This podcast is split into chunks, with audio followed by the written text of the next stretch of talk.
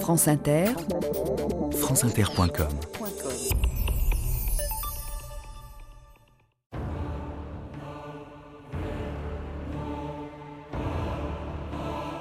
Le héros olympique est à mes yeux l'adulte mâle.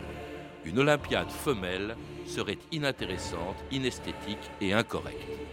Pierre de Coubertin.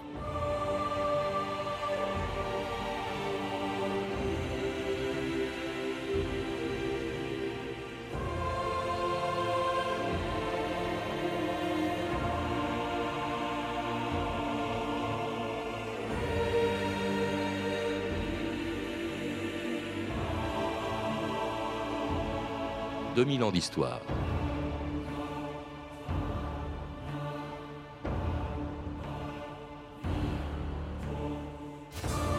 Jusqu'au début du XXe siècle, quand Pierre de Coubertin a refusé leur présence aux Jeux olympiques, les femmes étaient aussi mal accueillies dans les stades que dans les bureaux de vote. Invoquant la soi-disant fragilité de leur constitution, les bonnes mœurs, ou une tradition selon laquelle elles n'étaient faites que pour les tâches domestiques, les femmes n'avaient le droit de participer aux compétitions sportives que pour y couronner les vainqueurs. La seule pensée de la gymnastique, génératrice de sueur et de muscles, eût fait frémir Cléopâtre aussi bien que Madame de Maintenon, écrivait en 1967 Monique Berliou, une championne de natation, bien avant celle qu'il y a quelques mois entrait dans l'histoire du sport féminin en pulvérisant le record du monde du 200 mètres nage libre. France Inter, Fabrice Drouel, le 28 mars 2007. France Inter. Elle s'appelle Laure Manodou, bien sûr. On pensait que l'italienne Pellegrini était intouchable. Résultat, touché coulé. Laure Manodou lui a soufflé le titre de championne du monde et en même temps le record du monde. Une course d'anthologie, Franck Ballanger, on peut le dire, je crois. Les qualificatifs commencent à manquer, Fabrice. Effectivement, une course d'anthologie. Laure Manodou s'impose en 1 minute 55 secondes et 52 centièmes. Elle a bouleversé la hiérarchie. Laure Manodou, superstar surtout, domine littéralement la natation mondiale. C'est vraiment une belle course et euh, je pensais pas partir aussi vite parce que je voyais les autres et c'est vraiment une surprise. Donc euh, je suis vraiment super contente et en même temps je pense que je réalise pas trop. Donc euh, je suis vraiment contente de ce qui s'est passé.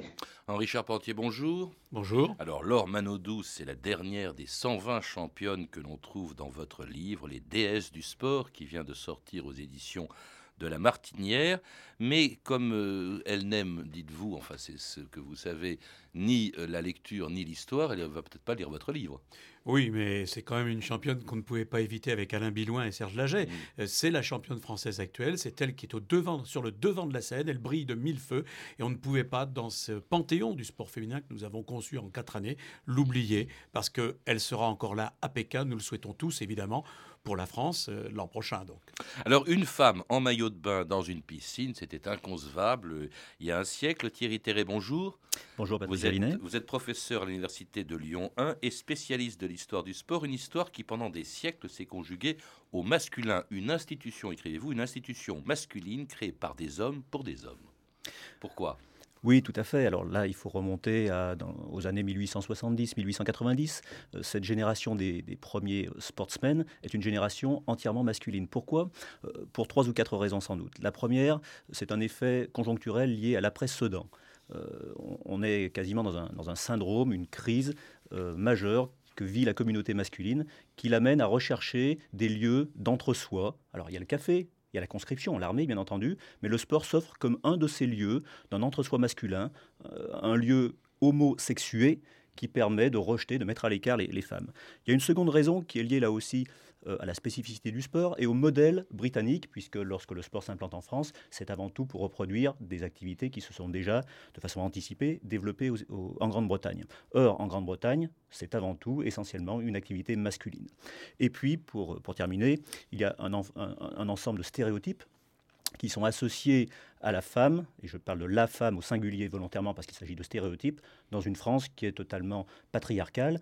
Euh, d'un côté, l'homme est renvoyé à la mobilité, au mouvement et à la visibilité, et de l'autre côté, la femme est renvoyée à l'immobilité et euh, à l'absence de, mise en scène, l'absence de mise en spectacle. Or, le sport, c'est à la fois du visible et du mouvement. On comprend donc que les femmes en sont rejetées. Bref, elle est plus euh, à sa place dit-on à l'époque, hein, dans une cuisine, devant un berceau ou dans un lit, que sur un stade. C'est Proudhon qui disait La femme ne peut être que ménagère ou courtisane. Oui, Richard Portier Encore que dans certains milieux, comme dans l'aristocratie, euh, vous le savez, euh, les femmes pouvaient pratiquer le sport, mais des sports bien sélectionnés, on en reparlera. Oui, alors en tout cas, elles ne pouvaient entrer euh, dans un stade que pour y couronner les vainqueurs. C'est ce que disait encore en 1936 le fondateur des Jeux Olympiques, Pierre de Coubertin. Je n'approuve pas personnellement la participation des femmes à des concours publics, ce qui ne signifie nullement qu'elles doivent s'abstenir de pratiquer un grand nombre de sports, mais sans se donner en spectacle. Aux Jeux olympiques, leur rôle devrait être surtout, comme aux anciens tournois, de couronner les vainqueurs. Eh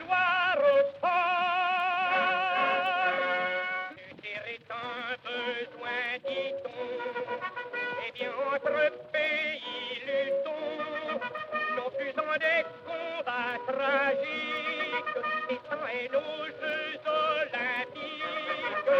Combattons par le sport, sans rougir notre main, et revenons vainqueurs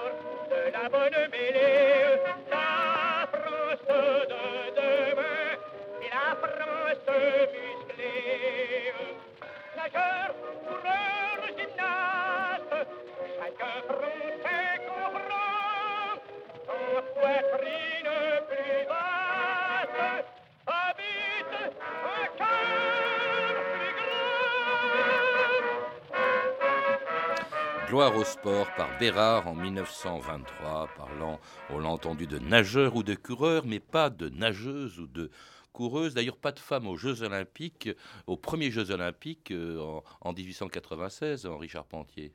Non, il n'y en avait pas, et elles sont arrivées en 1900, mais dans des sports justement aristocratiques, là où on avait l'habitude de jouer au tennis, au golf, en, mmh. faire de l'équitation, euh, de l'escrime aussi. Mais l'escrime est arrivé plus tard d'ailleurs au jeu. Hein. Et puis du tir à l'arc.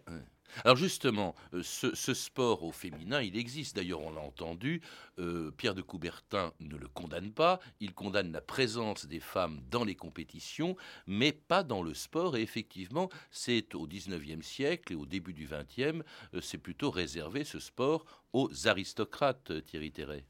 Oui, tout à fait. En, en 1885, le baron de Vaux publie un, ouvrage intitulé Les femmes de sport. Et dans cet ouvrage, abondamment illustré, se trouve tout un ensemble de, euh, femmes élégamment euh, habillées. Ce sont toutes des aristocrates, hein, quand on voit les, particules de leur nom, euh, dans, des, scènes sportives au sens où on l'entend à l'époque. Donc elles tirent à l'arc, effectivement, elles, pratiquent l'escrime, et ce sont ces activités qu'on trouvera effectivement dans les premiers programmes olympiques.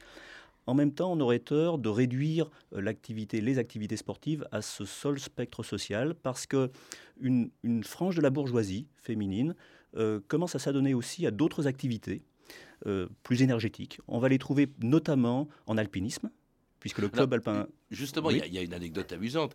On a toujours parlé d'Henriette d'Angeville, euh, la première femme, dit-on, à avoir conquis le Mont Blanc en 1838, mais jamais de Marie Paradis, hein, qui était une servante à Chamonix et qui avait fait la même chose, mais 30 ans plus tôt.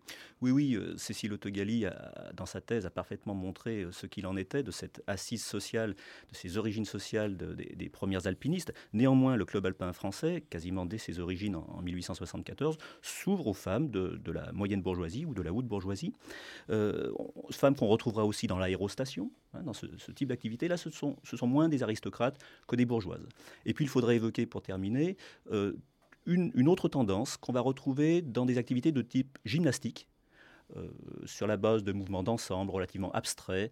Euh, et là, ce sont des, filles et des femmes de euh, la moyenne bourgeoisie, voire des populations encore moins favorisées. La première femme que vous citez dans votre livre, Henri Charpentier, c'est très extraordinaire. C'est un sport inattendu, surtout à l'époque où il se pratique, car c'était la première fois dans l'histoire. Ce sont deux femmes qui pratiquait le parachutisme. Hein. et ça, on est à la fin du 18e. Oui, et c'est un exploit parce que euh, c'était le 12 octobre 1799. Elle s'appelait Jeanne Geneviève Labrosse et elle était âgée de 24 ans seulement. Et pour faire du parachutisme à l'époque, il fallait monter en montgolfière et on vous, on vous, lâchait après et vous tombiez en parachute. Donc, quand elle est partie, d'ailleurs, pour la petite histoire, elle a simplement dit adieu tout le monde. C'est vous dire le risque qu'elle prenait, mais elle a atterri euh, en bonne santé, puisque après, elle a même épousé le disciple des frères Montgolfier, euh, André-Jacques Gannerin, en 1801. Voilà l'exploit. Le premier exploit de ce livre, c'est Serge Laget qui l'a écrit, et c'est vrai que c'est euh, étonnant, quoi. Oui. Oui, un, un risque qui est autant moral à cette époque que physique, proprement dit parce qu'elle doit affronter le jugement. Alors en tout cas, on les voit pratiquer de plus en plus de sport dès le 19e siècle, euh, entrer dans les compétitions internationales, mais alors pas aux Jeux Olympiques en athlétisme. C'est la seule discipline euh, qu'elles ne pouvaient pas pratiquer aux Jeux Olympiques jusqu'en 1928. Euh, elles sont encore plus nombreuses d'ailleurs huit ans plus tard aux Jeux Olympiques de Berlin, inaugurés en 1936 par Hitler, pas très content des résultats du 4 x 100 mètres féminin.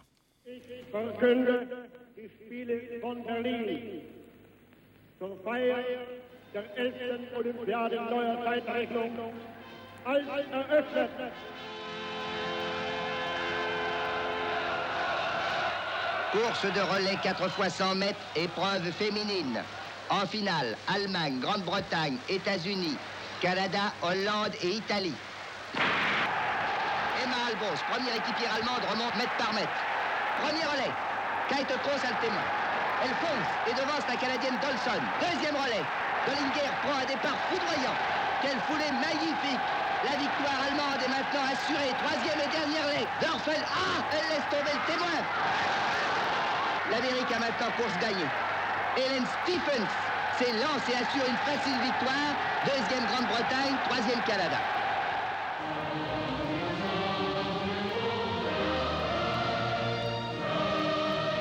Et c'était la victoire des Américaines aux 4 x 100 mètres de Berlin en 1936. Et parmi elles, Elisabeth Robinson, vous parlez aussi, Henri Charpentier, dans votre livre, qui était très jolie, on la voit en photo, une ancienne Miss Chicago ou candidate Miss Chicago. Oui, et qui avait terminé première du premier 100 mètres olympique en 1928, alors qu'elle était âgée de 17 ans. Ensuite, l'année d'après, elle a eu un très grave accident d'avion, euh, miraculé vraiment de cet accident. Elle a été cassée de partout, au point qu'elle ne pouvait même plus se mettre en position de départ, accroupie, au départ d'une course de 100 mètres. Et elle est quand même revenue en condition physique pour les Jeux de Berlin, c'est-à-dire huit ans plus tard, et qualifiée à l'intérieur du relais, là où on part debout. Et elle est devenue championne olympique grâce à cette méprise de l'équipe allemande. Alors présente aux Jeux olympiques comme les autres athlètes féminines, grâce à une femme dont il faut parler, qui est importante dans l'histoire du sport féminin, euh, Thierry Terré, c'est Alice Milia, ancienne championne d'aviron, mais qui a beaucoup fait pour le sport féminin et pas seulement en compétition.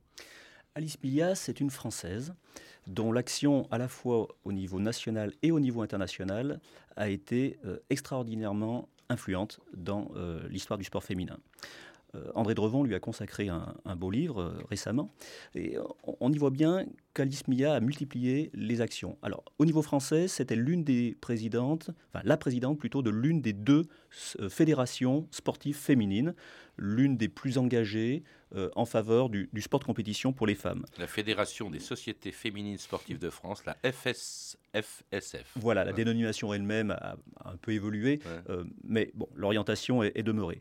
Néanmoins, c'est au niveau international que euh, son action a été la, plus sensible et la plus influente, puisqu'elle a pris deux initiatives importantes. La première est la création d'une fédération sportive internationale, à un moment où aucune des autres fédérations sportives internationales, gouvernées par les hommes, acceptait les femmes la FSFI a été responsable euh, de cette deuxième initiative qui est euh, l'organisation d'Olympiades féminines, comme elle a voulu les appeler au, départ avant la réaction du Comité international olympique, euh, jeux qui ont été renommés par, la suite, mais pendant une dizaine d'années. Se sont donc déroulés, on va dire, des Olympiades spécifiques pour les femmes, qui leur ont donné une très forte visibilité et qui ont acculé finalement les instances masculines, qui les ont mis au pied du mur. Est-ce que la guerre, la Première Guerre mondiale, puisque euh, c'est après que cela se passe, n'a pas joué un rôle là-dedans? Les femmes allant dans les usines à cause de la guerre, de la présence des hommes sur le front, elles pouvaient du coup rentrer dans les stades? Absolument. Euh, à partir de 1916 en particulier, et euh, dans la capitale notamment, plusieurs sociétés sportives féminines se créent profitant finalement d'un entre-soi imposé par, par les conditions de, de, guerre. Et ces premiers clubs, ces premières structures féminines, il y en avait une poignée avant la guerre, mais c'est essentiellement pendant la guerre qu'elles se créent, se diffuseront, se développeront dans, dans l'entre-deux-guerres. Néanmoins, il faut ajouter que dès 1918-1919, la conjoncture d'après-guerre n'est pas aussi favorable qu'on pourrait le penser euh, pour les femmes. Et les, stéréotypes les plus traditionnels seront là pour bloquer un peu les initiatives. Henri Charpentier Oui, une précision justement sur ces Jeux mondiaux féminins. C'était des Jeux mondiaux exclusivement sur l'athlétisme. Et c'est ça ce qui a fait peur au Comité international olympique, d'autant que le président à l'époque de l'athlétisme mondial, M. Edstrom, futur président du Comité international olympique, a eu l'idée, lui, de proposer à Alice Milia d'intégrer le jury des hommes exclusivement masculins des Jeux olympiques de 1928 en proposant cinq épreuves féminines. Et c'est comme ça qu'Alice Milia s'est dit bien oui, ça existe, mais en même temps, elle a été en quelque sorte avalée par le Comité international olympique. Bref, les femmes sont présentes dans presque toutes les disciplines sportives, même si les hommes les considèrent encore avec beaucoup de condescendance. Ne levez pas les pieds, glissez. Vous verrez, aujourd'hui vous allez monter jusque sur cette bosse et ensuite nous redescendrons. Oh, je n'aimais pas les bosses du tout, moi. Mais vous verrez que ce n'est pas dangereux du tout, ça ira très bien. Est-ce que si je tombe, est-ce que vous m'allez venir me reprendre Croyez bien, madame, que les bâtons cessaient au même titre que ces chaussures et ces skis dont vous êtes maintenant si fiers. Ils doivent vous arriver aux aisselles, ne trichez surtout pas en prenant vos mesures. Le choix des fixations doit également se faire avec grand soin, car c'est votre sécurité qui en dépend. Les grandes lanières sont réservées à ceux qui ne chose que pour effectuer de rapides descentes, sans chute, c'est-à-dire aux champions. Vous n'en êtes pas encore là. Pour fêter les succès olympiques de Christine et Marielle Guatchel, Val d'Isère en Liesse avait organisé un véritable triomphe à la manière antique avec une mise en scène un tantinet wagnérienne et grande figuration. Mais les arcs de triomphe n'ont affecté en rien la bonne franquette des célèbres sœurs. Quand une femme vous troublez l'âme, on la met à la mer. Maintenant, madame, nouveau programme, on va au sport d'hiver. Et dans un charmant décor où la neige a des tons d'or, l'amour est plus tendre quand on bat un beau record. Et sur les versants glacés, qu'il fait bon de s'enlacer, et puis de s'attendre pour mieux s'enlacer. Avec aisance, on se balance, on est heureux, on se croirait aux cieux un pas et crac patata, on s'allonge en riant aux éclats. La neige douce vous éclabousse,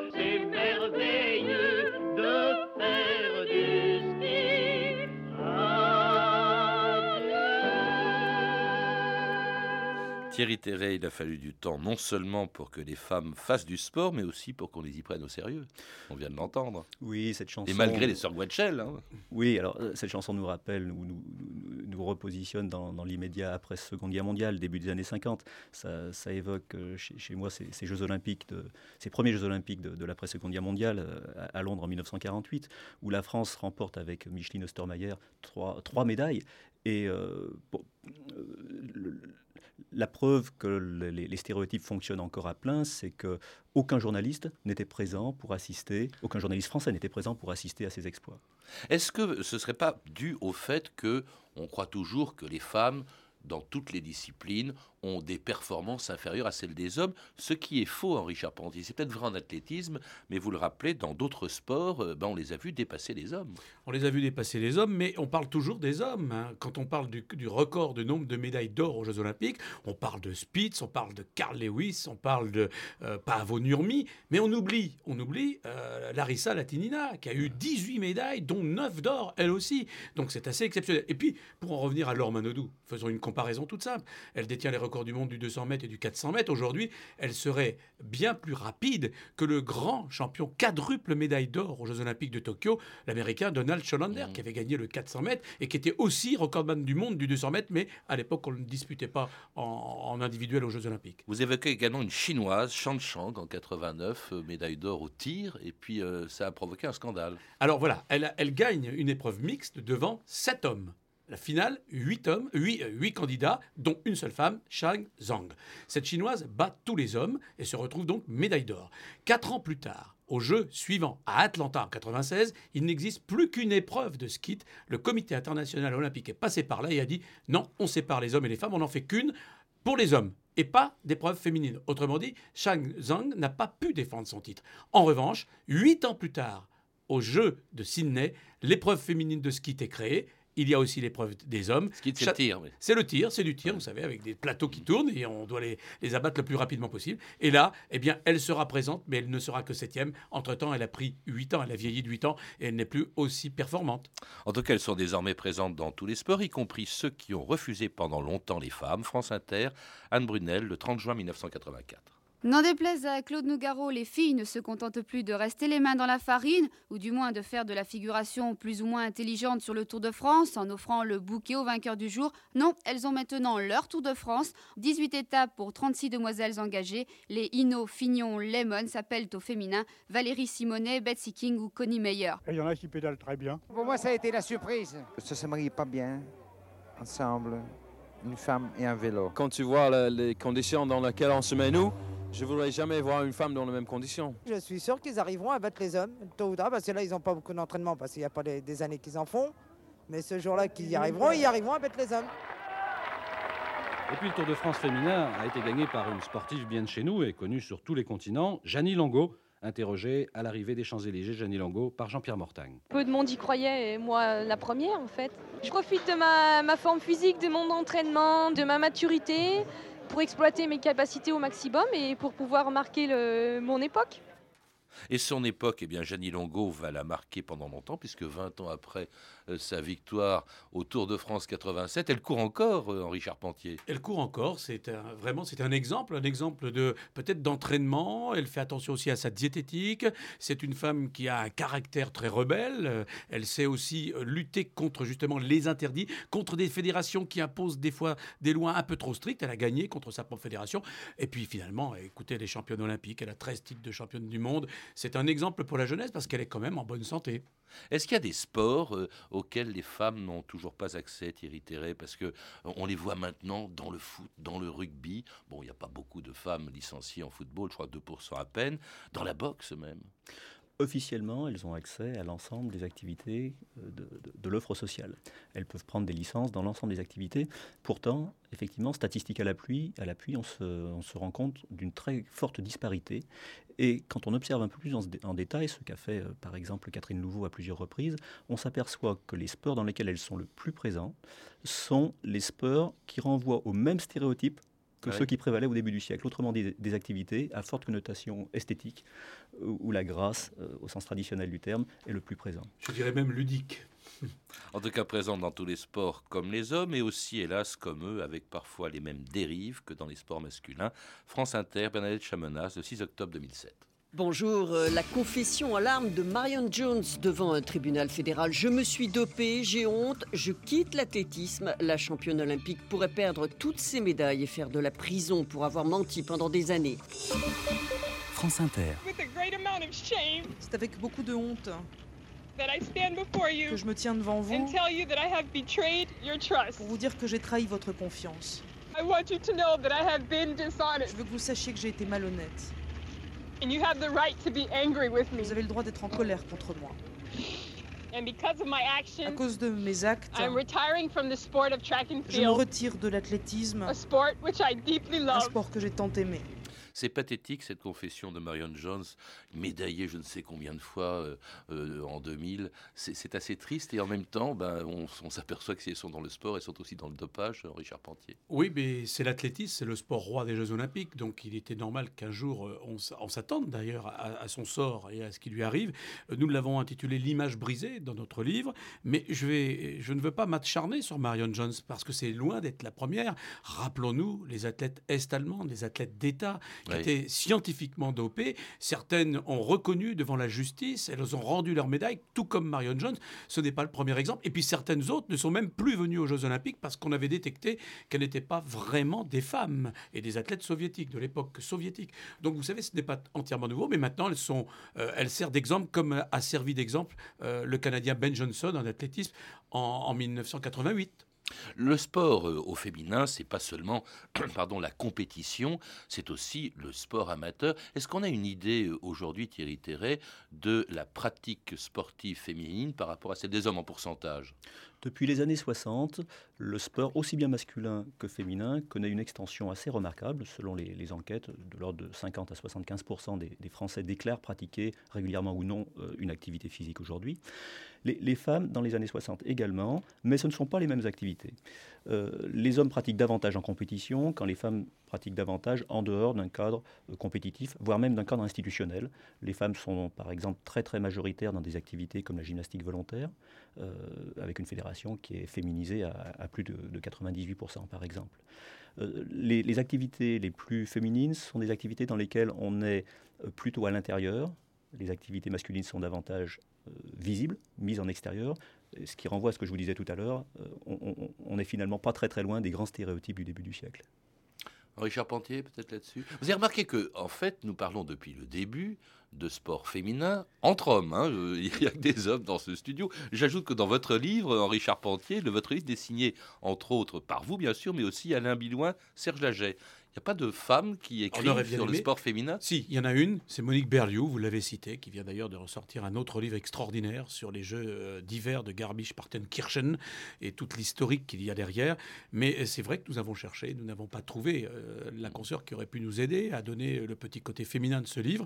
cela dit, il est très féminin, puisque vous l'avez dit vous-même, nous faisons, nous dressons le portrait de 125 championnes, dont 100 ont, sont montées sur la plus haute marche olympique. Cela étant, ce que je note surtout dans l'histoire du sport féminin aujourd'hui, c'est que si elles arrivent quand même toutes à faire du sport au niveau euh, professionnel, parce qu'il faut le dire maintenant, tout le monde est professionnel, leur carrière aussi s'allonge, tout comme celle des hommes. Et on arrive aujourd'hui à avoir des championnes qui durent sur 10 à 12 ans. Donc c'est assez exceptionnel. Il y a même une championne olympique de basketball qui a joué en France, Teresa Edwards, qui a prononcé le serment au nom de tous les athlètes aux Jeux olympiques, qui a été quatre fois championne olympique de basketball. Merci Henri Charpentier Thierry Terré. Je rappelle, pour en savoir plus, que Henri Charpentier donc, est l'auteur avec Alain Bilouin et Serge Daget d'un très beau livre, richement illustré de photos, Les déesses du sport, publié aux éditions de la Martinière, et un livre qui vient de recevoir, bravo, le premier prix du livre sportif illustré au Sportel de Monaco. Quant à vous, Thierry Terré, vous êtes l'auteur d'un Que sais-je sur l'histoire du sport, entre autres parce que on vous voit également dans plusieurs autres livres qui m'ont été utiles pour cette émission. Sport et genre, quatre volumes aux éditions de l'Armatan, et puis Le genre du sport, le numéro 23 de la revue Clio, édité aux presses universitaires du Mirail. À lire aussi Images de la femme sportive sous la direction de Laurent Guido et Gianni Aver, publié chez Georg Éditeur. Vous avez pu entendre un extrait du film Les Dieux du Stade de Leni Riefenstahl, disponible en DVD aux éditions Fils, ainsi qu'une archive pâtée de 1964 dans la collection Le Journal de votre année, disponible en DVD aux éditions Montparnasse. Toutes ces références sont disponibles par téléphone au 32 30, 34 centimes la minute ou sur le site franceinter.com. C'était 2000 ans d'histoire à la technique Alain Gadan et Aurélie Fortin. Documentation et archives sonores Emmanuel Fournier, Claire Destacan, Sophie Gillery et Caroline Chausset, une réalisation de Anne Kobilac.